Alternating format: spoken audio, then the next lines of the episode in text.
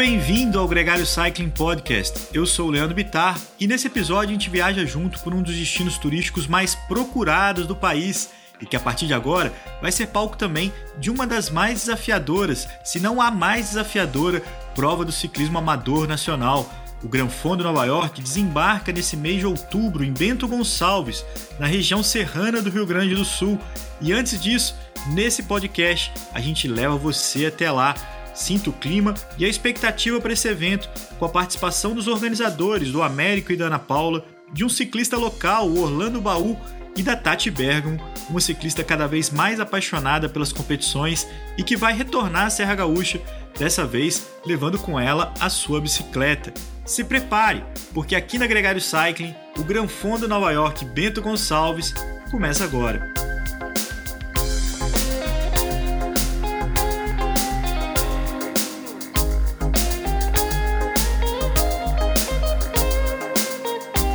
Gregário Cycling Podcast é apresentado por Ciclorotas SP CCR, um projeto feito por ciclistas para ciclistas.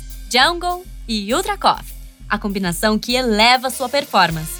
Plant Power, perform your best. Ciclovia do Rio Pinheiros, a ciclovia que revoluciona o jeito de pedalar em São Paulo. Saiba mais sobre nossos parceiros na descrição deste podcast.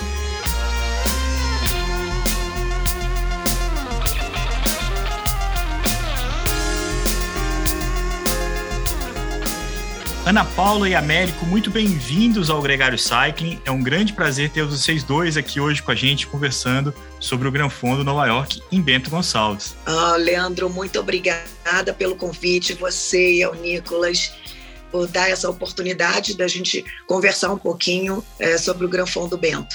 Também é um grande prazer da, da minha parte poder estar aqui e participar neste programa para nós tentarmos passar eh, a todas as pessoas eh, a, beleza da, da região de, do Rio Grande do Sul e também eh, tudo o que representa a Agrafundo para esta região neste momento já ficou claro para perceber que o Américo tem um sotaque do português de Portugal, né? O Américo é um, um ex-ciclista profissional, mora lá há muito tempo, foi treinador, do, inclusive de um convidado nosso aqui, o Tourinho, e, e, eu queria começar que vocês se apresentassem. Eu acho que é, cada um de vocês tem uma história com o ciclismo. A do Américo, por ter sido um profissional, é um pouco mais longa, mas de uma forma resumida, o Nicolas costuma brincar aqui é, como se fosse um tweet, um, um 280 caracteres.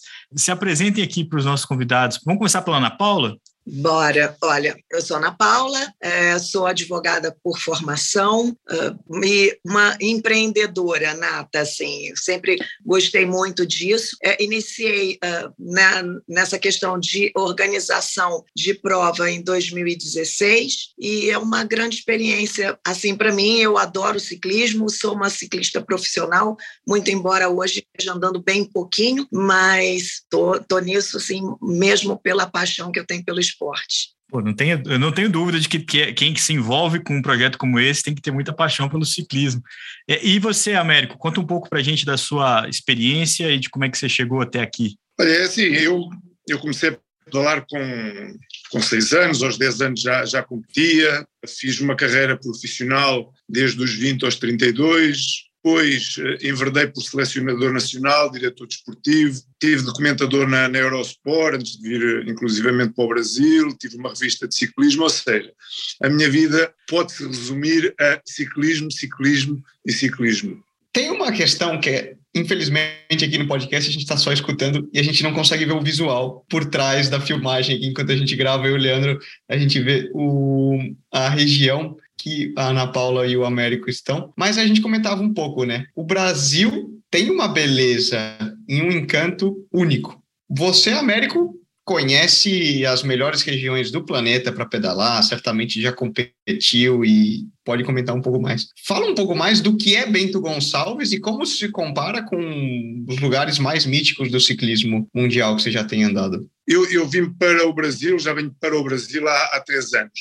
Venho três meses, depois volto, depois venho no, novamente três ou quatro meses, mas uh, tive sempre na, na, região do Rio de Janeiro, uh, no estado do Rio de Janeiro. Quando vim para Bento Gonçalves em, em novembro, a primeira vez, logicamente que fiquei surpreendido porque hum, vi um Brasil que uh, eu não conhecia uh, até aqui, totalmente diferente, mais parecido com, com a Europa e, inclusivamente com muitas semelhanças à Itália, e por alguma razão é, logicamente, porque há aqui uma, uma, uma grande comunidade que, que veio do, da Itália, e depois toda a forma de ser, de estar, de cuidar das coisas, de, de trabalhar inclusivamente, acaba por refletir um pouco essa, essa descendência de todas, uh, uma grande parte das pessoas que habitam aqui na, em Bento Gonçalves e, e não só.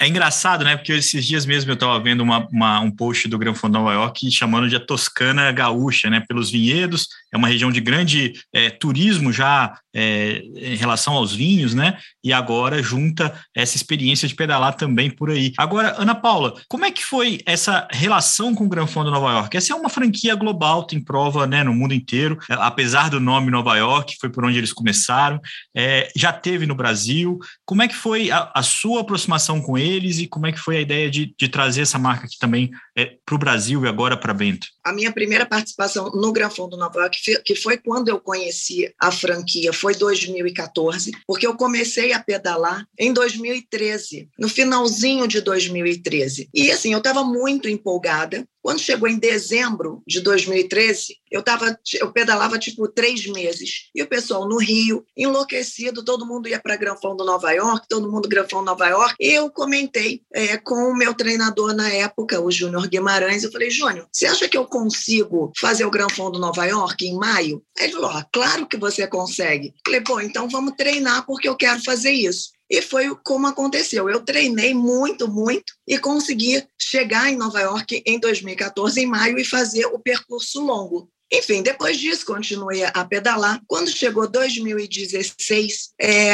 eu tive a ideia, eu tinha duas parceiras, eu falei, olha, que tal trazer o Grafão Nova York e tal? E acabei, entrei em contato com eles, é, enfim, mostrando do desejo e das, da, do que a gente podia realizar aqui. Marcamos, eles marcaram marcaram, gostaram da ideia, marcaram uma reunião e fui para Nova York e fechamos essa parceria. Trouxemos o Gran Fundo é, em 2016 para cá. E eu estive na uh, organização do primeiro Gran Fundo Nova York até julho de 2017, na primeira edição. Depois eles quiseram muito é, abrir a franquia em Portugal, como eles sabiam dessa minha possibilidade de viajar, de me mudar para fora, eles me propuseram, e até pelo, pela forma como nós vínhamos trabalhando, a confiança que foi desenvolvida entre mim e eles, eles então me propuseram de eu ir para Portugal e assumir a, a abertura do Gran Fundo Nova York por lá. E foi assim que aconteceu. Eu fui, fizemos 2016, 2019, infelizmente tivemos um problema dos incêndios, que em Portugal é muito comum, então a prova não aconteceu. 2020 e 2021, pandemia, e,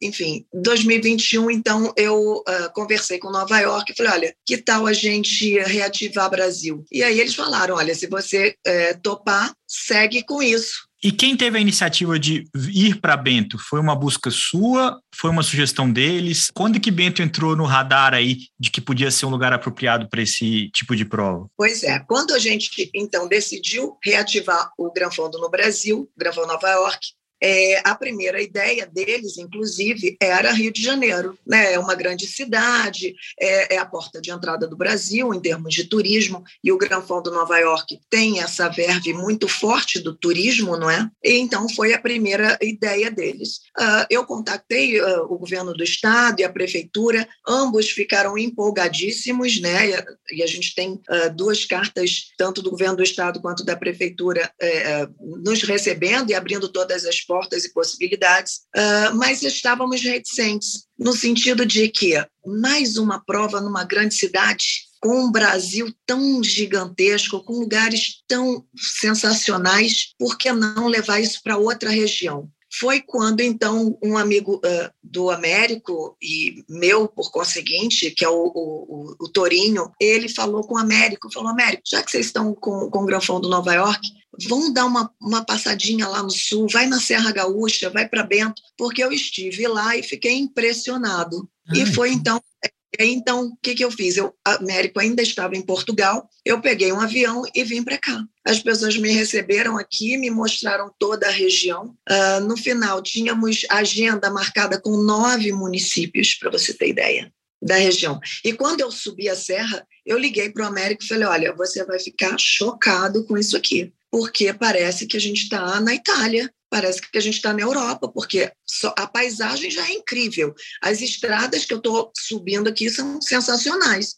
E aí, bom, eu com a agenda marcada em nove municípios, inclusive Gramado, cheguei aqui, teve, teve um de recepção e tudo mais um, do empresariado de Bento. Quando o secretário de Turismo, Rodrigo uh, Parisotto, ouviu sobre o projeto e nisso o prefeito Diogo Segabinazzi ainda nem tinha chegado no, no, no, no jantar. É, ele vira e fala: Ana, então você uh, trouxe esse projeto, ele adorou. Falou: bom, então o projeto já é de Bento. Eu falei: mas secretário, não, eu tenho reunião, eu tenho outras reuniões marcadas com outros municípios. Ele: não, as reuniões serão canceladas a partir de amanhã, porque já é de Bento o evento. Eu falei: ó, que maravilha, então vamos embora, né? Vamos tocar isso aí. Quando o, o, o, o prefeito Diogo chegou, ele só comunicou: olha, prefeito, a Ana Paula trouxe aqui um projeto incrível de ciclismo, que é o Gran Fondo Nova York aqui para Bento, e o evento já é nosso, eu já fechei com ela.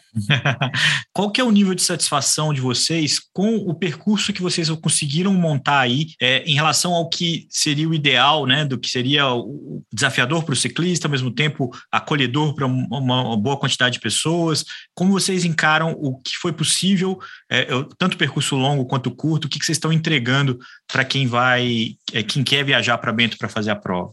Olha, nós inicialmente fizemos um percurso que tinha dois trechos bastante largos uh, de, de, paralelo, coisa que é comum uh, aqui uh, e que nós costumamos ver, por exemplo, no Tour de Flandres, para quem segue o ciclismo, no Paris-Roubaix, mas este aqui bem melhor. Desculpe interromper, desses, desses... em Portugal também adoram colocar um pouco de paralelo cruzando um vilarejo e uma. Isso não é só na Bélgica, né? Principalmente no Norte. O Norte tinha muita característica eh, do paralelo. Tens toda a razão. Ah, no fim das contas, vocês diminuíram esse trecho, é, ajustaram essa parte.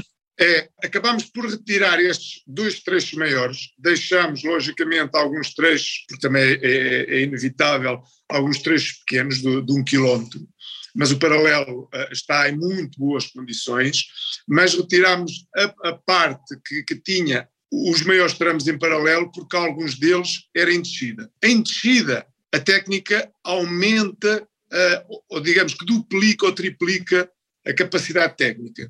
O que nós queremos principalmente é proporcionar uma prova com a máxima segurança para, para os atletas. É, no fim das contas, é uma prova duríssima, né? A, a, principalmente o percurso longo é um grande desafio, mesmo com esse cuidado dos paralelepípedos, em função da, do desnível acumulado, né? Da altimetria, né? É, tem uma altimetria no que toca a Gran Fundo de, de 3 mil metros de acumulado, que inclusivamente alguns experts na, neste tema da, das Gran Fundos uh, colocaram como a prova com mais altimetria. Eu poderei dizer às pessoas, ou transmitir às pessoas mais interessadas, que esta altimetria que uh, só se encontra normalmente nas Gran Fundos na, na, Europa, nomeadamente em Itália e em França, uh, nas Fundos que passa uh, em, em, subidas míticas do, do Giro e do, e do Tour. Aqui a altimetria vai-se conseguir de uma forma totalmente diferente. Não com subidas demasiado longas, como é o caso dos Turmalés, Alpes do Este, Telves e tudo isso, mas através de um sobe e desce constante. Agora, uma outra questão, a Ana comentava é, anteriormente sobre a apresentação do projeto na cidade e de trazer o Gran Fundo Nova York, etc. queria entender também quem é o perfil de gente que busca, que vai para que vai para Bento, que busca o Gran Fundo Nova York e que vai curtir o evento, por exemplo. Olha, é aquela pessoa que, antes de mais nada, quer um desafio diferente que está buscando uma coisa diferente, sair um pouquinho é, do eixo Rio-São Paulo, né? busca novas, novas experiências, porque aqui o Gran Fundo Nova York, em Bento, vai oferecer isso vai é, é um evento de experiências. Né? A gente vai ter um final de semana inteiro com muitas atividades. Né? O Granfão Nova York, a corrida acontece no domingo, mas a gente tem o evento iniciando na sexta-feira com a abertura da Bike Expo. Né? Então, a gente tem três dias de atividades muito diversificadas para a família inteira, não só para o ciclista. Na Bike Expo, a gente uh, inicialmente seria uma Bike Expo, como normalmente se faz, mas a gente abriu um pouco mais essa, essa gama e está oferecendo uma Global Sports, ou seja, é uma feira que tem um forte é, foco no ciclismo, logicamente, mas também está aberta a outros esportes.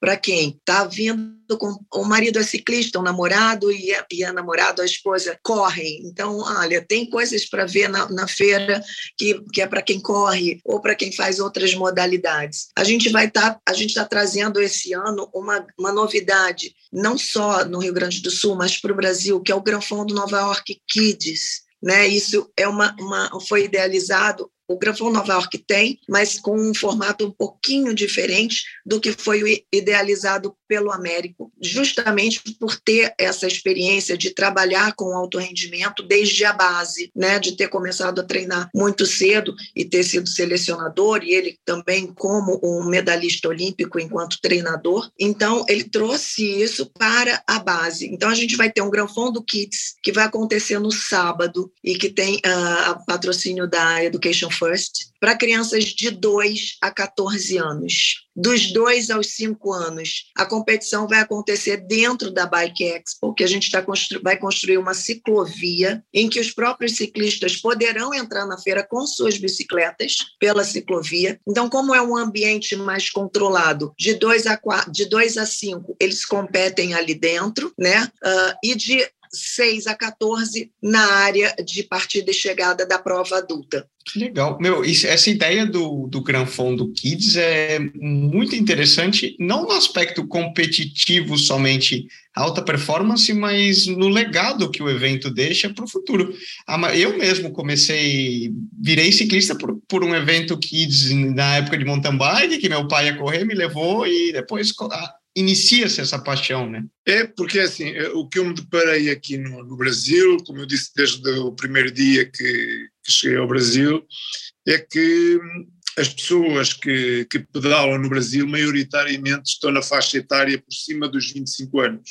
E vi muito poucas crianças a, andar de bike, coisa que, como vocês sabem, na Europa, e eu inclusivamente, como eu disse, Uh, aos seis anos já pedi uh, de Papai Noel uh, uma bicicleta, aos dez já competia, e, e, aquilo era, era uma festa todos os fins de semana, porque havia estas pequenas competições, e para nós era, era uma festa muito grande. E, por muito pena minha, aqui não, não, não via crianças a andar, não via adolescentes a andar, só via pessoas já maiores, 25, 30 anos, 40, 50, 60, e na realidade o, a prática do, do, ciclismo no Brasil, um pouco à imagem de, de todo o mundo, tem crescido muito, uh, nomeadamente durante a pandemia, os números são muitíssimo altos, muitíssimo.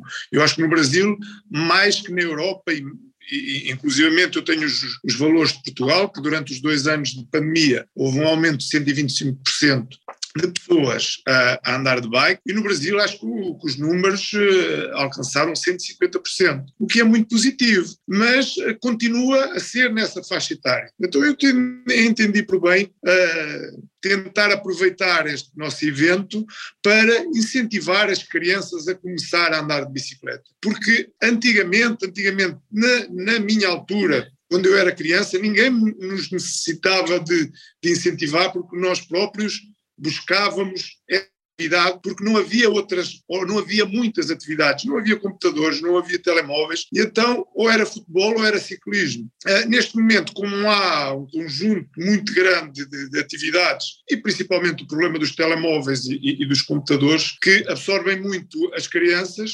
uh, temos que ser nós que gostamos do ciclismo e que queremos ver uh, pessoas e crianças a andar de bicicleta, ir ao encontro delas e não esperar que sejam elas que, que venham para a modalidade. E foi com esse intuito que, que este evento foi criado. O Américo, é, essa é uma ponta que eu gostaria de falar do, do, do outro ponto de vista, porque assim, se, se, as crianças não acessam e não começam a pedalar, a gente tem aqui no Brasil muitos ciclistas sem prova para correr. Então a elite brasileira acaba procurando essas provas como o Gran Fondo, é, Nova York ou também os outros eventos, como uma forma de é, se apresentar ao esporte, né, de, de é, agradar seus patrocinadores, de encontrar estímulo. É, não acredito que vai ser diferente aí também no Gran Fondo de Bento Gonçalves. É, como que você, que é de uma outra escola, né, que vive a cultura do ciclismo português, que inclusive vive um bom momento, né, é, não só no masculino como no feminino, é, como você enxerga esse espaço é, para o ciclista da elite é, de ocupar ou de dividir os holofotes com um evento que deveria ser é, uma prova é,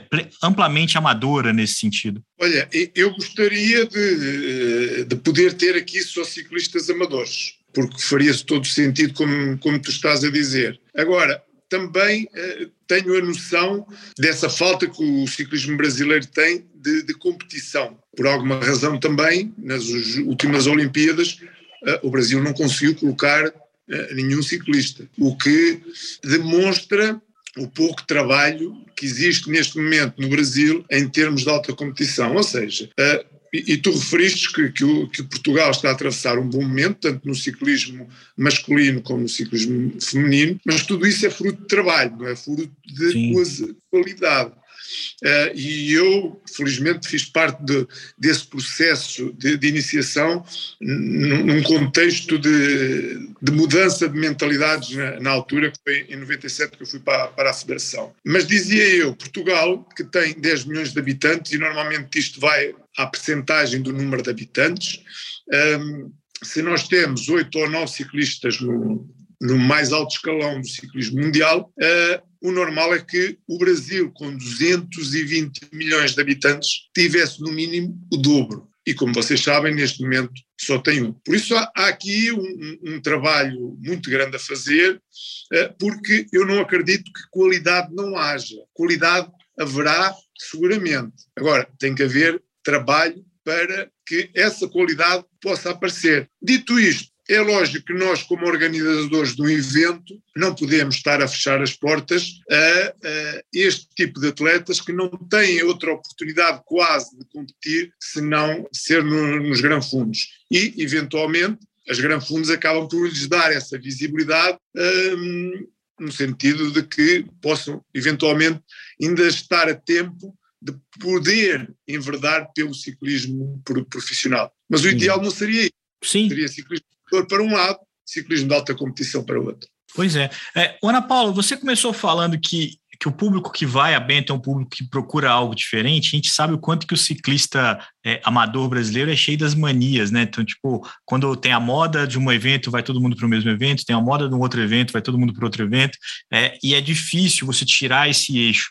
A cidade de Bento comporta todo mundo? É interessante buscar cidades ao redor? Como é que é a estrutura para quem vai é, se hospedar? Aqui a cidade tem assim muito, é muito bem servida em termos de hotelaria, ah, hotéis, pousadas, hotéis em vinícolas, assim é simplesmente espetacular e de muita de muita variedade, inclusive para todos os bolsos, desde o mais que não daquela pessoa que não quer gastar muito até aquele que não se incomoda em gastar é, bastante num hotel e, e enfim dentro da, da, do que deseja e do que busca. Então, em termos de hotelaria é muito tranquilo. O que é que nós fizemos, né? O que, que a nossa organização fez? Até para garantir, porque a gente sabe, né? Isso é, é, é, do mercado. Quando cresce a demanda, o preço também uh, vai lá para cima. Então, qual foi uh, o cuidado que a nossa organização teve? Nós fechamos é, com três hotéis da, da cidade, né? E nós fizemos o bloqueio de,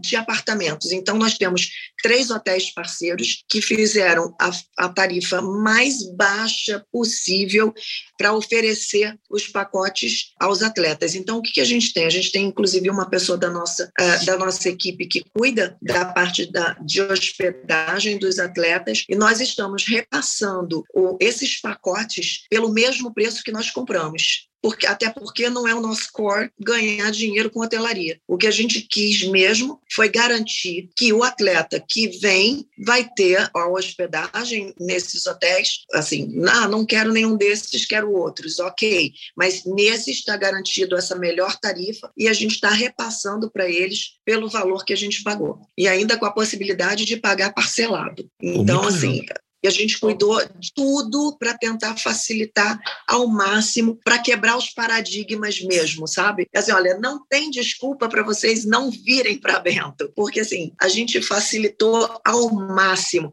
inclusive transporte de bike. A gente tem um parceiro que é a Gerna Transporte de Bike, que já um clássico conhece, é clássico e que está fazendo também. A gente brigou, assim, brigou no bom sentido, mas que ele também é, entrou na parada de oferecer o um melhor preço possível para que as pessoas também venham com tranquilidade, tenham transporte de bike, que tem seguro, que tem tudo direitinho. Quando chega aqui, pega a bicicleta já montada. E hum. o acesso aqui a Bento e a Serra Gaúcha é um acesso muito, muito tranquilo. É, primeiro que o, o aeroporto internacional de Porto Alegre recebe voos internacionais de, assim, são muitos voos de muitos países, de quase toda a Europa, você tem voo direto para cá e do Brasil também. A gente tem ainda um, um, segundo aeroporto, que é o aeroporto de Caxias do Sul. Fica 35 minutos de Bento, que recebe voos diretos de São Paulo, especialmente, mas que agora a Gol está abrindo voos também do Rio de Janeiro direto para Caxias do Sul. A estrada de acesso de, de, Porto Alegre para Bento Gonçalves é espetacular, espetacular. É muito tranquila, não tem, tem trânsito, mas naquele perímetro urbano ali mesmo até sair uh, de Porto Alegre, mas e de Porto Alegre aqui dá uma hora e vinte minutos. Então assim é muito tranquilo, a viagem é muito agradável e de fácil acesso. Uh, Para você ter ideia, a gente experimentou inclusive vir de carro. A gente veio de carro do Rio de Janeiro para cá. E foi uma viagem maravilhosa, tranquilíssima. E adorei, mesmo sendo 1.400 quilômetros. Adorou. Venham, venham para Bento, venham para o Granfão do Nova York Bento, venham ter essa nova experiência no Brasil.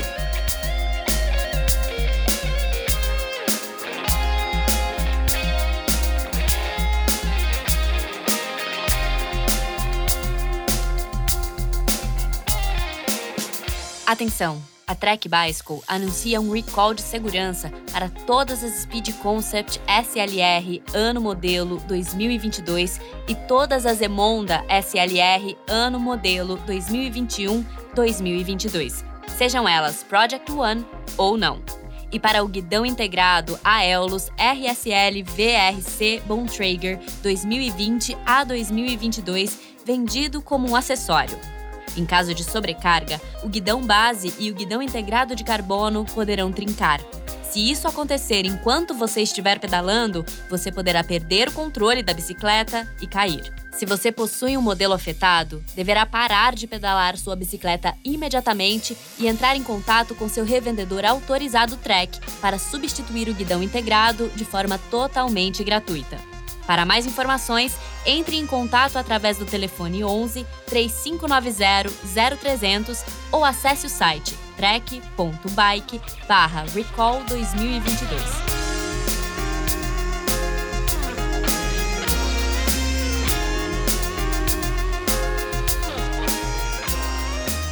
Agora que você já entendeu um pouco mais do contexto do Gran Fundo Nova York em Bento Gonçalves, que tal conhecer um pouco mais do percurso e da cultura local? Essa é a tônica da conversa com o simpaticíssimo Orlando Baú.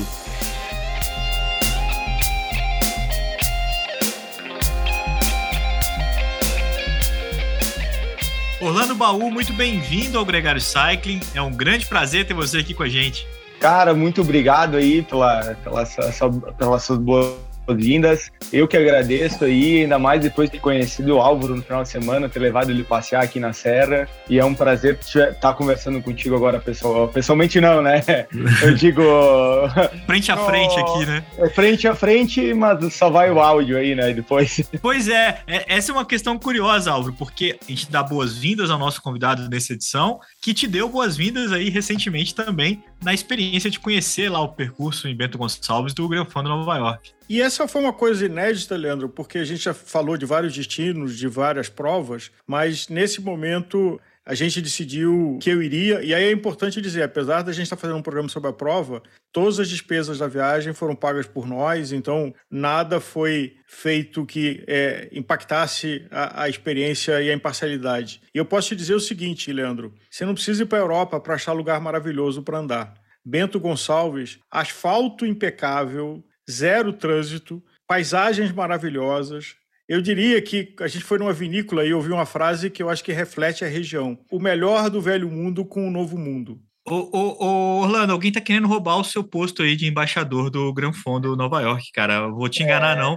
E, mas eu queria começar apresentando você para a galera que está ouvindo. Você tem essa função né, de embaixador do Gran Fundo Nova York de Bento Gonçalves, que é uma prova que vai acontecer agora no mês de outubro.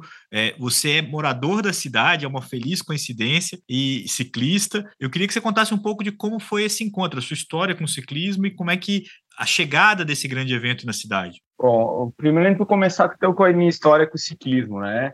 Eu era uma pessoa totalmente sedentária, que pesava 130 quilos e resolvi mudar mudar de vida né? Eu comecei na natação comecei na natação e de lá conheci um pessoal que fazia triatlo e tal né? Eu resolvi comprar uma bike de estrada para fazer o triatlo. Cara me apaixonei pela pela bike de estrada deixei o triatlo em segundo plano a princípio né? E fui para a estrada. A minha história assim foi ela aconteceu muito rápida porque faz vamos fazer quatro anos no final do ano que eu estou no ciclismo. Eu acabei entrando por uma equipe, a equipe da cidade é a ABC, né? Associação Bento Gonçalves de Ciclismo, e dentro dessa equipe, por estar sempre, vamos dizer assim, na frente, puxando treinos, buscando, tentando reunir a pessoa, acabei virando presidente dela. Sendo presidente, me deu a oportunidade de estar presente na apresentação do Gran Fundo. Daí, quando uh, apresentaram o Gran Fundo, que eu fui convidado para participar do evento, né, de, de, lançamento, eu acabei conhecendo a Ana e o Américo, né? E lá eu fiquei no lado deles, sempre me, me botei à disposição uh, ao que eles precisavam, por eu ser da região, e eu tinha a, a motivação de fazer o, o, ciclismo de estrada crescer na região. Que eu, que eu digo que eu estou fazendo isso uh, mais pelo ciclismo pela cidade e depois por mim. Né? Mas os três juntos uh, é essa a ideia. Orlando, agora, sendo um pouco egoísta, a gente está fazendo esse programa aqui e é, eu fiquei encantado com, a, com baixo tráfego, com a qualidade das coisas, que eu fico até com medo da gente estar divulgando o destino e estragar uma coisa maravilhosa que vocês têm aí. É, não é um segredo, porque quem da região pedala, como você, com outras pessoas, mas tem outros destinos, a Serra Catarinense com o Rio do Rastro, Gramado para o turismo geral, né? E Bento Gonçalves está investindo e amadurecendo para atrair é, e de braços abertos, como vocês fizeram com a gente, o ciclista para se encantar. E a pergunta é: tem plano em Bento Gonçalves? Quem quiser fazer um treino roladinho para soltar as pernas, dá para fazer em Bento Gonçalves? Pô, essa pergunta eu tinha que pedir para ti, né, na verdade. Né? Não, a gente cara, tem sobes e desces, né?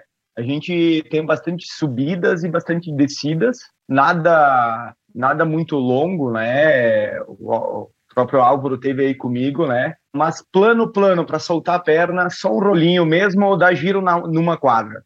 E para quem vai fazer, e tem dois percursos, tem um percurso de 143, 144 com 2,900 e o percurso curto que tem 89,5 com 1.500. Como é que você compara é, a experiência dos dois percursos, além dos números? Quem vai fazer o, o curto, acho que acaba não perdendo, não perdendo nada uh, de não fazer o percurso longo, né? Uma que tu vai ter um, uh, tu vai acabar num tempo menor, tu vai ter mais tempo de, uh, de repente para depois, no final do, do, dia, dar uma volta, conhecer o resto da região. Mas tanto o percurso curto como o longo, eles, eles têm paisagens, eles, eles têm subidas, eles, ele tem descida, né? É muito técnico na, na mesma maneira. Só a, a única diferença seria a, a, dureza da última subida, né?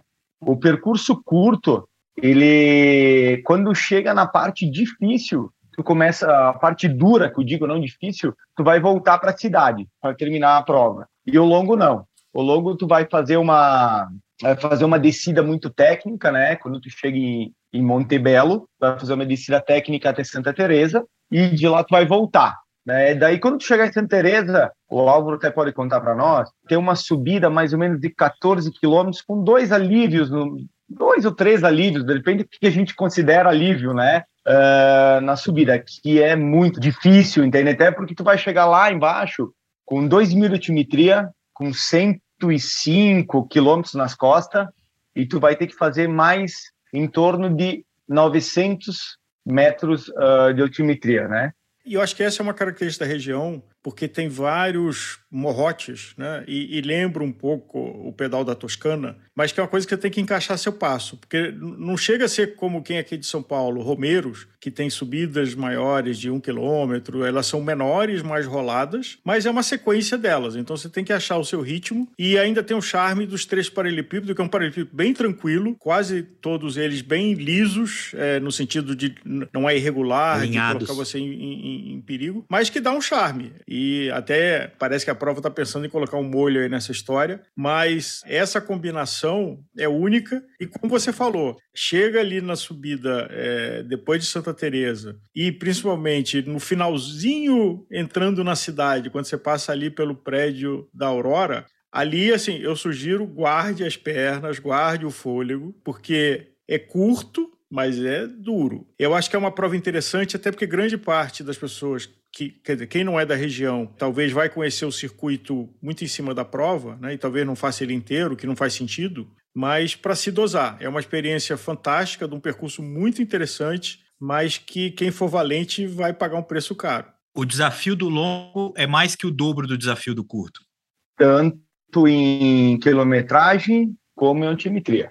É o dobro de altimetria. E considerando que o desafio maior está no final, não dá nem para falar que é exatamente o dobro, é mais que o dobro. Você tem um desgaste, você tem todo um sacrifício é, aí. Porque vira que, aquela história de, que... de, quanto mais tarde a subida, pior o nível dela, né? Uma subida nível 2 no final da prova vira um HC. E, Orlando, como é que você recomenda para quem não vai ter tempo de ir antes para a região para se preparar para a prova?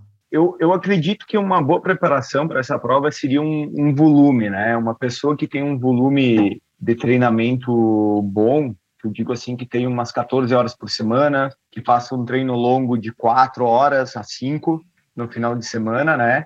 Eu acho que é a melhor preparação para isso. Eu acho que eh, treino específico numa prova de resistência que tu não conhece e como tu vai eh, tu vai saber aonde dosar, eu acho que é, é, não se encaixa tão bem quem não conhece o trajeto. Eu acho que um, um bom treino de volume, uma pessoa tendo volume conseguindo manter uma, uma boa cadência né, e mantendo o seu ritmo é o, é o suficiente. Agora, uma coisa importante é que tem poucas subidas duras, quase todas as subidas são roladas. Então, não é como, por exemplo, o famoso lá de Campo de Jordão paiol, assim, não tem um paiol mas tem uma série de roladinhos que se você acertar o passo, uh, você faz, mas não é Punta del Leste, que é um planão com vento. é, que é só administrar o vento. E nesse sentido, Orlando, andar em grupo e ter um bom vácuo ali, ter uma boa companhia, pode ser encaixar num pelotãozinho, pode ser, pode fazer diferença, ou é uma prova realmente que não faz tanto assim é, impacto você ter o auxílio de, de um pelotão?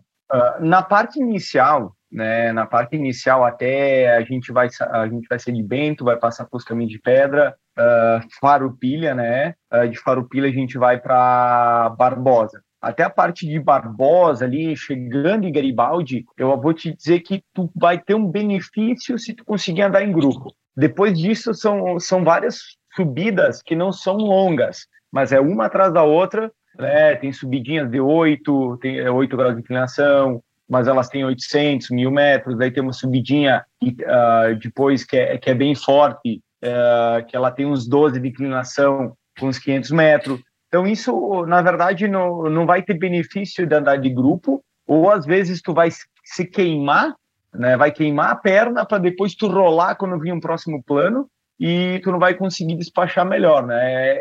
É importante tu até onde tu consegue com o teu ritmo encaixado, é, eu acredito que seja a melhor parte, né? Depois quando tu vê que tu começa a forçar, uh, tu tem que tu tem que dar uma olhada porque, de, que nem eu falei, depois do do, quilô, do quilômetro 100 uh, ah, são 14 quilômetros uh, até chegar um cucurutuzinho de 16, 17%, que o Álvaro lembra muito bem, né? quando, quando, ele, quando, ele, quando ele tinha uma van lá, ele disse, eu não, eu não me lembro a frase que ele disse, mas ele vai lembrar. é, é, porque essa é a parte, a, parte, a parte final, que é a parte difícil, né? São, ela é, tem 12 quilômetros de subida, com dois, falso plan, dois falsos planos no meio. Né? Então, essa é a parte que tu tem que ter, segurar para poder despejar potência aí, porque ela trava, é uma subidinha que trava. Legal. E como é que é o envolvimento aí do, desses pelotões que você pedala, da galera? Com a prova, assim, o pessoal está contagiado pela ideia de, de, receber visitante, de receber outros ciclistas, é, é, de tornar essa uma grande festa, ou está todo mundo já é, preparado para quais são os melhores lugares para atacar, como é que faz o melhor tempo, como é que está sendo a energia aí da, da região com, com a chegada desse evento, que é para muita gente, né? É, vai gente do Brasil inteiro para ir para a prova. Sim, a, a, a, nossa equipe, né? A nossa equipe, mais ou menos, digo, a nossa associação de ciclistas, são mais ou menos uh, de 50 a 60 atletas, né? Ela, ela tem quase 30 anos já, né? Então tem pessoas que pedalam para dar uma voltinha já, e mas a gente tem uns 30 atletas mais ativos. Esses 30 atletas uh, vão participar da prova, né? E a gente fez vários treinões, nós, no sábado, de, fa de, fazer, de fazer o trecho, né? E a gente até tenta planejar alguma coisa, mas não tem como. Que nem eu falei, são ritmos diferentes, de pessoas e categorias e então não, não tem como andar junto. Chega a um certo ponto lá em Montebello que cada, uh, tem dois, três, quatro, cinco grupinhos com dois, três, né? Porque a, a prova ela é dura, ela, ela é, esses sobes e desce vai separando muito o pessoal. E essa época do ano onde a prova vai ser disputada, como é que é é, a gente sempre tem a impressão que o sul vai, estar sempre mais frio do que o resto do país, né? Não é, não é impressão, de fato. É, como é que é o clima nessa época? Como é que a gente tem que ir preparado é, de agasalho, de equipamento? Como é que é o, a, a média ali da expectativa para o clima da prova? Vai ser outubro, a gente vai estar já com quase um mês de primavera. Aquela, te, aquela temperatura já, digamos assim, ela uh, normalmente seria entre 16 e 22 graus né? Eu acho que mais ou menos nessa época do ano, uh, 22, 25, talvez. O bom mesmo é o pessoal se programar uma semana antes, dar uma olhadinha no, uh, na, na internet. Hoje tu consegue olhar para ver como vai estar. Tá. Porque é que nem o Álvaro vem, o Álvaro vem aqui, né? A gente pedalou sexta e sábado aí praticamente a 20, 25 graus, né? E domingo ele acordou, tava 7, eu acho, né, Álvaro? Ia dar um, a previsão errou, deu sete, mas com chuva, com a sensação térmica que devia estar perto de zero. Então, assim, sair seria um pedal belga, a gente até brincou com isso, de fazer só a parte de pavê na chuva no frio. Mas já estava cumprido, acho que vamos marcar essa para outra. Agora, dizer de que eu levei roupa para essa previsão de faixa e acabei usando uma roupa muito similar do que se usa em São Paulo, porque quando o sol. Tem uma diferença entre a sombra e o sol, mas quando você está no sol, é, não usa nem manguito. É, a gente estava. E eu acho que na prova, na dinâmica de prova, é, não é uma coisa de levar muito casaco e não muito diferente de um pedal em Campos Jordão ou na Serra do Rio de Janeiro. Então, acho que nesse aspecto de temperatura, pelo menos a experiência que a gente teve agora em agosto e setembro, foi de uma temperatura muito agradável e sem grandes produções de roupa. 90% que eu levei de roupa achando que ia precisar usar, voltou, só foi passear em Bento Gonçalves e voltou. Uma coisa que eu perdi aqui, Dentro dessa dificuldade da prova, Orlando, é, se tentasse ter um tempo médio da, da tua equipe, do pessoal aí da, da ABC, é, que vai fazer a prova no curto e no longo, qual que seria uma estimativa é, dentro de uma média né, nem, nem os mais rápidos, nem os mais lentos, para fazer cada uma dessas é, dos dois percursos, tanto no curto quanto no longo? Eu acho que assim, uh, um tempo bom vai fazer em torno de 4 horas e meia a 5. Tá? Uma pessoa treinada, com volume, acostumada a fazer 150 quilômetros. Eu estava falando com o, com, com o Andrigo, que é até de uma equipe ali de, de São Paulo, ele me falou que, que acha que uh, quem for ganhar a prova vai fazer em torno de quatro horas. Um tempo médio, uma pessoa normal, um ciclista normal, acho que em torno de seis horas, seis horas e meia, por aí. Um ciclista, que eu digo assim, um ciclista amador. No caso do longo, né?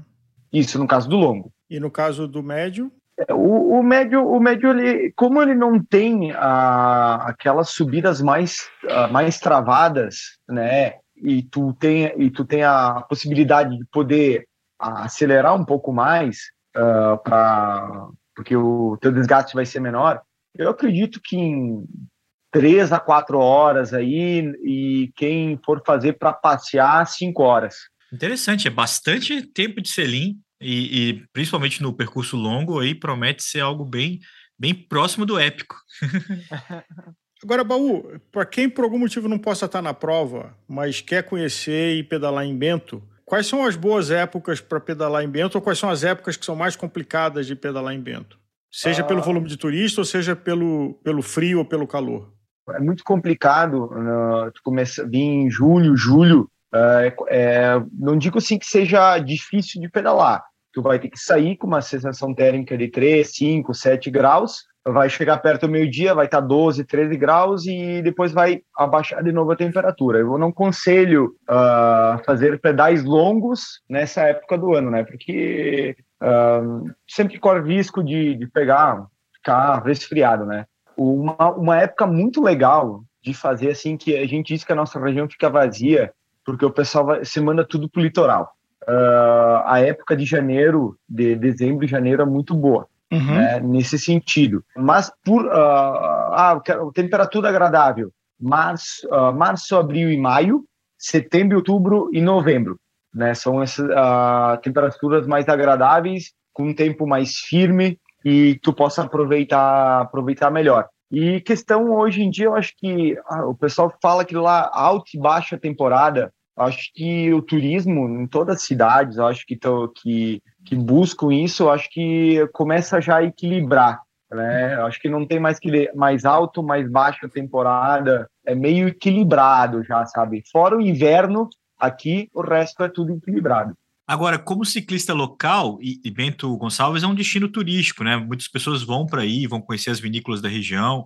Eu imagino que tenha uma estrutura é, de turismo bem captada aí para amparar todo mundo que for, inclusive, fazer a prova. Mas como local, quais são as melhores dicas do que a pessoa pode encontrar aí, tanto de gastronomia, quanto até mesmo de vinho? Quais são as oportunidades mais legais que pode encontrar por aí? Acho que uh, na, na questão de gastronomia, uh, existem inúmeros restaurantes assim uh, uh, espalhado pelo vale todo, sabe? Tanto Vale dos Vinhedos, Caminho de Pedra, são experiências diferentes e únicas. Se eu passasse dois anos todo final de semana indo jantar fora com a minha esposa, eu não ia repetir nunca. Questão de vinícolas são inúmeras cada uma tem um, uma visão diferente, um ponto diferente para te, te, mostrar o vinho. Questão de turismo, a, gente tem também um, parque com o maior uh, bug jump do Brasil. Tem algumas cascatas bonitas, a gente tem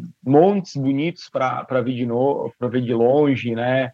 E, e, fora isso, a gente tem a região de, de Farupilha, que é, que é a capital da Malha, a gente tem Carlos Barbosa, que tem o futsal, a gente tem Sim. Garibaldi, que é a capital do, da espumante, a, a, gente, a gente vai ter Montebello, a gente vai ter Santa Teresa. Eu até a gente foi jantar em Montebello, né? E eu queria que o Álvaro contasse qual é que foi a experiência dele, uh, não no restaurante, e sim na cidade de Montebello, chegar, sair de noite lá. É, e eu acho que essa é uma coisa que das várias que chamou a atenção, de que os problemas de conflito social que a gente vive nas cidades grandes, quase todas, primeiro essas cidades que o Baú mencionou, são todas muito perto uma das outras. E é, Bento, por exemplo, tem 130 mil habitantes, então é, é, quase um bairro de São Paulo.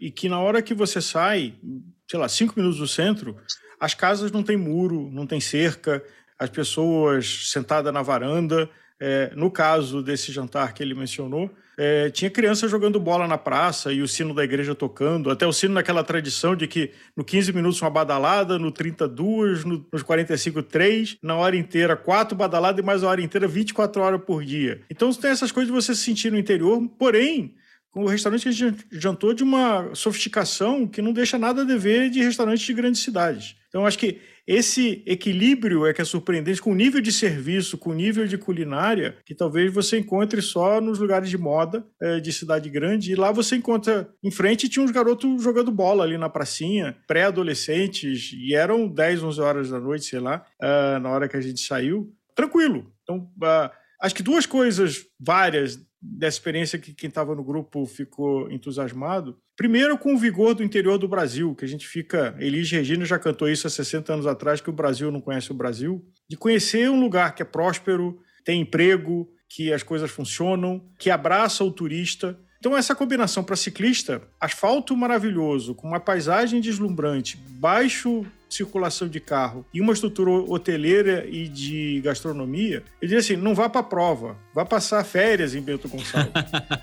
é, até a, a, a, prova teve a felicidade de marcar que tem uma, um feriado no meio da semana, então eu convidaria de quem está pensando em ir para a prova, e eu estou fazendo isso e outras pessoas, não ir para o bate-volta de sexta, domingo ou quinta, domingo, mas usar o feriado para ficar mais tempo, porque tem coisa para fazer na região, para a família inteira. É um lugar do Brasil que a gente merece conhecer e prestigiar.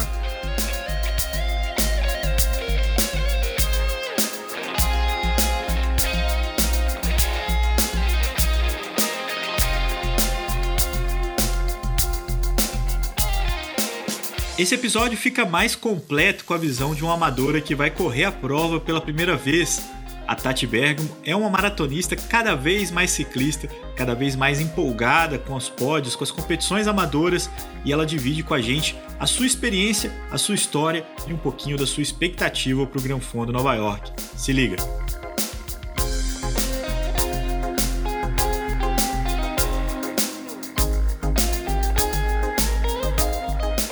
Tati Bergamo, muito bem-vinda ao Gregário Cycling. É uma grande honra ter você aqui com a gente. Muito obrigada, obrigado pelo convite. A honra é minha. Tati, direto de Mato Grosso do Sul, em Campo Grande, você teve a história de maratona e durante uma maratona você tentou testar o triatlo, comprou a bicicleta viu que não vestia muito na rotina e acabou se entusiasmando pelo ciclismo. Há quanto tempo atrás isso aconteceu? Aconteceu em 2017, quando eu fui para a maratona de Chicago. Comprei essa bicicleta, né, com aquela vontade de experimentar um novo, já tinha corrido bastante. De lá para cá, só tenho me apaixonado por esse esporte, inclusive Estou quase, quase 100% ciclista nessa fase, pelo menos esse último, esses últimos meses. Nem tá correndo? Correndo bem pouquinho, bem pouquinho mesmo. Até meus filhos, né, que eles sempre viram, me viram correndo, eles amam correr, eles correm também. Eles estão sentindo falta. Eles falam: "Mãe, você não corre mais?" Agora... Você encontra uma explicação para isso ou é só a paixão pela bike mesmo que está te tomando? Então, vem, vem muito do, do meu objetivo desse do, do, ano, né? Eu acabei entrando numa equipe de ciclismo aqui que me fez participar de algumas provas do campeonato estadual que eu acabei dedicando uma certa energia para isso pela primeira vez, competi aqui no estado, esse ano eu competi um pouco, e depois, essa, agora, né, esse grande objetivo do Gran Fondo, que é uma prova bem desafiadora pela, pela distância, pela altimetria, e aí está sendo natural mesmo, eu acredito que em algum momento, talvez eu tenha um novo objetivo com a corrida, aí eu vou voltar a correr um pouco mais, por aí vai. Tati, você já foi à região uh, ali do Rio Grande do Sul, Bento Gonçalves, Garibaldi? Sim, sim. Eu passei o agora o Réveillon em Gramar, que, que é no, ali na, por perto, e conheço a parte também do. Como é que eles falam ali? O Vale do Vinho, dos, Vinhedos, Vinhedos né? né? Sim, sim. Já tive é, Flores da Cunha, é, Pinto Bandeira também, e agora vou estar participando da prova em Bento. Estou na expectativa de conhecer pedalando agora. Que impressão você ficou da visita como turista não atleta é, no Réveillon? Não, uma impressão maravilhosa. É, a todo momento, acho que todo ciclista que, que. turista, ciclista, quando a gente viaja, a gente já fica imaginando, né? Pedalar sobre. É, na região. E é, é tudo muito incrível. A rede hoteleira foi, foi excelente. Tive, fiz boas, boas escolhas, tive uma boa acolhida, tanto pelas pessoas, né, do, da cidade, como é, os serviços em gerais. Eu achei, eu achei assim sensacional, gostei muito mesmo. Essa é uma pergunta que eu queria te fazer, porque você tinha uma boa impressão da região, né, dos Vales dos Vinhedos, que é uma região de turismo famosa, né, muita gente é, curte conhecer. E como é que foi sua reação quando você viu o anúncio da prova por lá? Porque essa é uma franquia é, global, que já veio ao Brasil, né? E, e que migrou para essa região, é, somando as duas coisas. Uhum. É, é, como é que foi a sua reação quando você viu que, que o Gran Fondo Nova York ia ser disputado por lá? Não, eu achei a, a, união perfeita, né? Porque o meu hobby é o ciclismo e do meu marido é, é vinho, né? Ele é apaixonado, é, ele entende, ele busca, viaja para fazer as visitas nas grandes vinícolas que, que ele gostaria de conhecer. Já que ele não pedala, ter essa prova que une os nossos hobbies acabou nos unindo também, de certa maneira. Então, eu achei sensacional, sensacional mesmo. Eu participei da, do Gran Fundo de Conservatório em 2019, acho que foi, 18, agora me falhou aqui. Mas eu achei o percurso bem bacana, mas faltava talvez ter um, um local com, com esse acolhimento maior, com mais opções do que fazer e com a rede hoteleira mais forte, né, mais mais concretizada e desenvolvida, e eu acho que ali vai ser ideal para tudo isso, além de ser um, um, lugar maravilhoso, né? Tati, você gosta de subir? Então, é, contrariamente, contra, não, mas é, pode rir, mas é para rir mesmo, porque contra, contraditoriamente do que eu vivencio aqui no meu estado, que eu moro no Pantanal, é plano, planície, né? Eu gosto muito. E aí até brincam comigo, meus colegas, é, você gosta porque você, nunca pegou realmente uma grande subida, uma grande escalada. É, mas eu gosto muito, gosto muito mesmo. Eu gosto de desafio, na verdade. Eu acho que subir é o que me desafia. Eu gosto muito mais de subir do que descer, por exemplo, que a gente tem mais medo, eu acho mais até bem mais perigoso, né? Você gosta das subidas mais longas, como a de Campos, da Serra Velha, ou a, a ideia, por exemplo, da subida do Rio, que é uma subida mais curta e bem mais intensa, é, também te agrada? Qual o tipo de, de escalada que você prefere mais? Com, com, certeza as mais longas é, e menos íngremes, né? Eu acho que até pelo meu biotipo, como eu venho da maratona, é um esporte de resistência, eu acabo conseguindo manter um, uma, certa, uma certa força ali durante um, um certo período, do que a, a pancada da explosão ou de, de, fazer uma subida curta e mais forte. Então, eu prefiro, sim, a, as mais longas e talvez um pouco menos íngremes, assim. De, a de, de campos, a Serra Velha já fiz três vezes e o Strava ele marca, né, a nossa nossa progressão e é bem bonitinho de ver que eu fui bem certinho, cada ano evoluindo um pouquinho ali na Serra Velha. Foi bem legal de ver esse dado lá. Às vezes, assim, eu, eu sou uma pessoa que eu não, não por não ser uma, uma atleta né, de performance, eu fico muito, e por vir da maratona, eu fico muito feliz com o meu alto resultado. Não, não importa se eu fui primeiro, segundo, terceira, né? Até porque não é meu, meu intuito real. Mas quando eu consigo me superar na prova, como foi nesse, nesse, nessas, nesses três etapas que eu participei, eu fiquei bem feliz. E como é que você está se preparando? É para Bento Gonçalves? Porque é um percurso. Você vai fazer o curto ou o longo? Você já escolheu? Vou fazer o longo. Vou fazer o longo. O longo é épico. É. é. Como é que você está então... se preparando? É, porque você vai ter tempo de fazer uma viagem de reconhecimento é, e, e, na sua região é mais plano. Como é que você está se preparando para encarar a altimetria da prova? Isso que é legal de, da gente se autodesafiar, né? Eu, eu, pela experiência que eu tenho, e lógico, eu tenho um, um, talvez uma vantagem que eu sou muito disciplinada e determinada. Eu acredito que eu termine essa prova de qualquer maneira, a não ser que seja algo muito típico. Continuei com o Hugo porque tive a fase que eu quis correr de novo e o específico de ciclismo, então procurei um treinador que conseguiria me, me manter corredora e ciclista. E o Lobo fez excelente, está fazendo excelentemente esse papel e ele vai me passar uma planilha que ele adapta para o meu tipo de terreno. Então a gente simula, né? Acaba fazendo muitos treinos com Big Gear para poder simular a subida e eu tento pegar as subidas que eu tenho aqui. Não farei reconhecimento, porém eu, eu consigo viajar para alguns lugares aqui da minha cidade que é próximo, não tão próximo, tipo uma hora e meia de viagem, tem uma serra, e aí eu vou lá um final de semana, chamo alguns colegas parceiros e a gente sobe dessa serra algumas vezes para tentar simular é, o máximo de subida possível. Mas é, é, fica tudo muito aquém do, do, do percurso. Por exemplo, quando eu fui os letaps, como eu te falei, eu até subo bem, porque eu treino, sou determinado, faço musculação, sou, tenho uma, uma certa força. Mas eu perco muito na descida por medo e por não conseguir, talvez, tangenciar nas curvas, ainda mais descida de serra, né? Então, acabo que eu fico é, em desvantagem nesse sentido. Mas tá tudo bem, a gente, com segurança e fazendo melhor, a gente consegue terminar.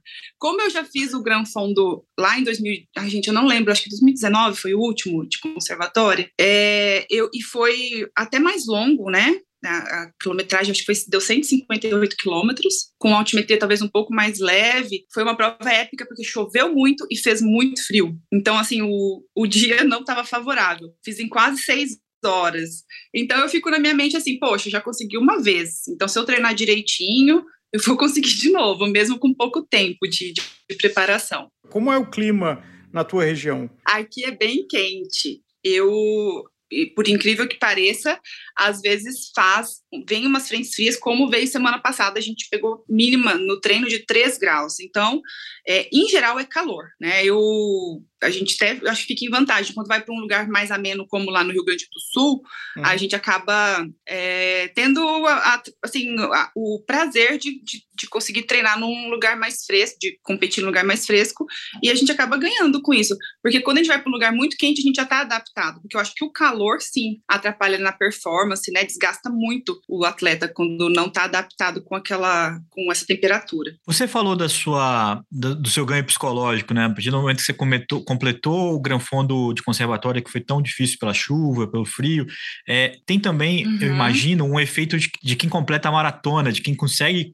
é, correr bem uma prova de 42 quilômetros, é, o quanto que ela fica forte mentalmente para encarar é, os outros desafios, assim, é, o quanto que você consegue associar essa, essas duas coisas? Nossa, muito, consigo associar muito. Assim, eu, eu até comentei com o Álvaro na outra conversa que eu tive uma maratona bem desafiadora, que foi a de Boston, que foi uma das que teve uma super tempestade também, muito frio, gelo, neve, vento, furacão, tornado, e, e eu consegui terminar essa prova, é, mesmo com, com, com toda dificuldade num tempo razoável. E também a outra prova que me marca para tudo que eu vou fazer na minha vida. Quando eu acordo e tá frio, tá ventando, né? Porque vento também é um grande, um grande terror do ciclista. Eu falo, não, eu completei aquela maratona, eu tenho que manter minha consistência, minha, a minha constância eu vou treinar, eu vou para essa prova, vou terminar. Aí o, o mindset do maratonista é legal. Com certeza eu construí um pouquinho dessa tática ciclista hoje, nessas oito maratonas que eu já fiz é, no, no, começo da minha vida de atleta, vamos dizer assim. Aliás, como vida de atleta, você é embaixadora, embaixatriz do Strava. Como é que uhum. se estabeleceu essa relação? Bom, eu já conheci a Rosana vindo da corrida por conta da Nike, né? Que eu também fazia parte de um, de um time que ela criou no Brasil, o Zoom Squad.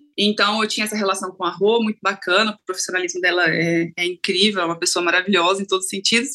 E aí ela me convidou para participar do time Strava quando ela migrou, né, para ser a, a, gerente do Strava no Brasil, né? Uhum. E aí comecei a, a, a caminhar com eles também e conhecer cada vez mais a e, e hoje em dia fiquei até dependente, né? Como, como é gostoso compartilhar ali com, com todo mundo os treinos, conhecer os percursos, né? As rotas, os mapas pelo Strava também. Você tem algum com que te orgulha? o, o, com com Poxa, K, com eu... com que, não com com K, né? Esse é com que é. Eu tinha um até uns dias atrás, vou ter que contar. Eu fui. Aqui tem uma serrinha perto da minha, da minha cidade, que é bem pertinho. Ela tem.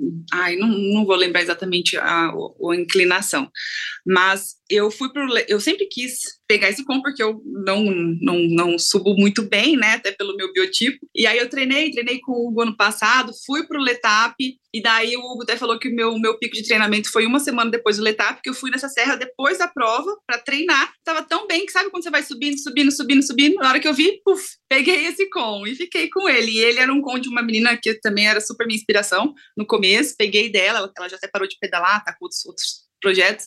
Mas daí uma outra colega da minha da minha equipe que veio de fora, na verdade ela vai mudar para cá e ela é super escaladora, veio semana retrasada e pegou meu com. Agora eu tenho que ir lá reconquistá-lo. qual é o nome? Para o nosso ouvinte que quiser é, ir no Strava, qual é o nome desse com? Em... Ah, o nome da serra para os ciclistas é Ai Ai Meu Deus, né? Porque já, já é, vai subindo e fala Ai Ai Meu Deus. Então é o com da serra Ai Ai Meu Deus. Depois eu vou até postar, né? No, no meu Insta indicando para as pessoas irem lá e vamos ver quem, quem mantém esse como. Tati, você está programando de ir com outras pessoas, amigos, meio uma, uma equipe para fazer o, o Gran Fundo de Nova York Bento Gonçalves ou você vai sozinha? Não, não. Então, eu pretendo ir com a família, né, junto, e tem algumas, alguns colegas de Campo Grande que, que também já confirmaram presença, e estou tentando convencer outros aqui também. É, mas tem, tem um pessoal daqui que está bem animado para conhecer essa prova lá comigo conhecer uma coisa, né? A gente está falando aqui de com, a gente está falando de local legend, mas como é que a sua, o que, que você sairia satisfeita é, dessa sua participação no Gran Fundo Nova York? Na hora que a, der a bandeirada lá, na hora que der o tiro de largada, é, qual que é a sua expectativa para a sua prova?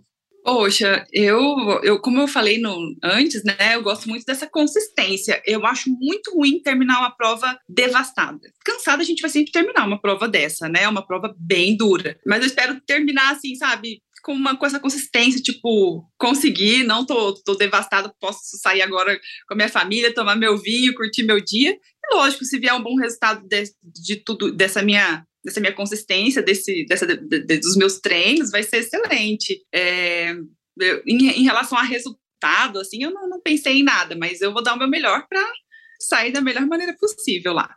Você tem uma meta de tempo? Não pensei nisso, não estudei nada, nada, nada sobre isso. Eu fico sempre comparando com a outra que eu fiz, porque foi a prova mais longa da minha vida, né? Eu já até meu, meu, o meu treino mais longo foi, foi 209 quilômetros, treino assim, né? A gente falou, ah, vamos daqui até outra cidade aqui do meu estado. Mas prova foi o Gran Fundo lá de Conservatória. Lá eu fiz com chuva, frio e com aquela altimetria, eu lembro que deu uma média de 27,7. Uhum. E então eu fico imaginando que se tiver um clima bom, é, a altimetria é um pouco maior, que eu não sei, manteria talvez é, essa, essa média horária. Eu não, não, não pensei, não consigo, assim, tô chutando, sabe? É difícil Mas eu mesmo, tenho, né? tenho que sentar com o meu treinador e, e, bolar alguma coisa, estudar o percurso certinho, né? Não sei se, se a gente consegue imaginar esse, esse tempo de prova. Depois até preciso saber um pouco sobre isso. É, e eu acho que esse é um aspecto interessante da primeira edição, é que fora de quem é da região, tá todo mundo é, despreparado igual, né? Então, é. É, você fazer o pacing, aonde você apertar, aonde você se poupar, é, Exatamente. Faz uma diferença enorme quando você vai da segunda vez e quando você não sabe isso e ter a consciência de não, não esticar a corda errado. Exatamente. Por isso que o Letap, eu, eu como eu acho que até ficou fácil, né? Fazer essa progressão. Se eu sou uma pessoa consistente, já conheço o local, aí você vai sabendo dosar e cada vez melhorando na, na prova. Ô, Tati, uma pessoa consistente, uma pessoa que trabalha com tanto carinho pela bicicleta como você tem trabalhado, também faz planos é, a médio prazo. Quais são os uhum. seus objetivos, assim, já pensando no Gran Fundo de Bento Gonçalves, mas para frente também, onde você gostaria de experimentar o ciclismo? Então, eu tenho um sonho de pedalar na, na, na, Europa, né, nas principais montanhas lá, como eu já comento sempre no Insta, eu conheci bastante lugares do mundo correndo e agora está na hora de pedalar também. Já fiquei bastante aqui no Brasil, tenho explorado o que tem, é, e a minha, meu primeiro alvo, porque era um alvo que eu tinha com o Strava antes da pandemia, foi cancelada a viagem por conta da pandemia, estava tudo certinho, comprado, era para pedalar em Maiorca, junto com a SL Turismo, que é do Petros, eles também uhum. vão estar no, no Gran Fundo. É, e aí eu reacendi essa chama agora, né? Eu já estou pré-conversada que irei nessa nesse training camp de março. Espero que dê certo para minha primeira grande pedalada na Europa. Eu estive na Itália agora em, em junho e, pedal, e aluguei uma bicicleta, né? Lá tem essa facilidade, tem speed. Nossa, todo canto você encontra uma bicicleta boa para pedalar. E tive um, a, a, boa sensação de, de, pedalar um pouquinho lá na Costa Malfitana e foi incrível. Então, o meu grande projeto de pedalar pelo mundo vai ser esse training camp em Maiorca. E aqui esse ano ano ainda no meu estado tem a Bonito 21K, que até o Sim. Álvaro comentou que vocês fizeram né, é, né, uma cobertura no passado. Tanto... E eu pretendo fazer a prova, né? Minha prova do meu estado, se eu estiver aqui. Ano passado eu estava em uma outra prova na Argentina como corredora. E esse ano eu quero voltar. Acho que, que legal. ótimo tanto a Bonito 21K, é, que tem uma prova, né, uma, uma meia maratona, né, que é uhum. super dura, e super. tem também essa prova de bicicleta, que a gente fez um programa sobre isso, e quanto o Petros falando de Maiorca, também é um podcast que também pode ser ouvido aqui na Gregário, o Thiago Sim. Vinhal contando sobre a, as experiências de pedalar lá também. Ah. É, com certeza é um pedal inspirador aqui que já que a gente já dividiu aqui com os nossos ouvintes também na Gregário Cycling. Acho que são bons objetivos. A, a meia você já correu da Bonito 21K, não? Sim, eu corri três meias lá e o antes do ano passado foi o ano da pandemia. Eu fiz o, o uma vez o 121 pedalando lá também. Foi ah, bem legal. legal. Que bacana. É, conheço bem a prova. Bom, então temos um encontro marcado é, em Bento Gonçalves, na primeira edição do Gran Fondo Nova York Bento Gonçalves. Vamos Exatamente. tentar treinar, vamos tentar cada um no que conseguir simular altimetria, Vamos. porque é um lugar maravilhoso do que é, quem já foi pode falar. E uhum. o desafio da altimetria, inclusive o Orlando Baú local nos deu a dica de que o pior começa nos 100 quilômetros, né? Então, é, não é romper a barreira do 100, é sobreviver aos 100. Vou testar a sua consistência, Tati.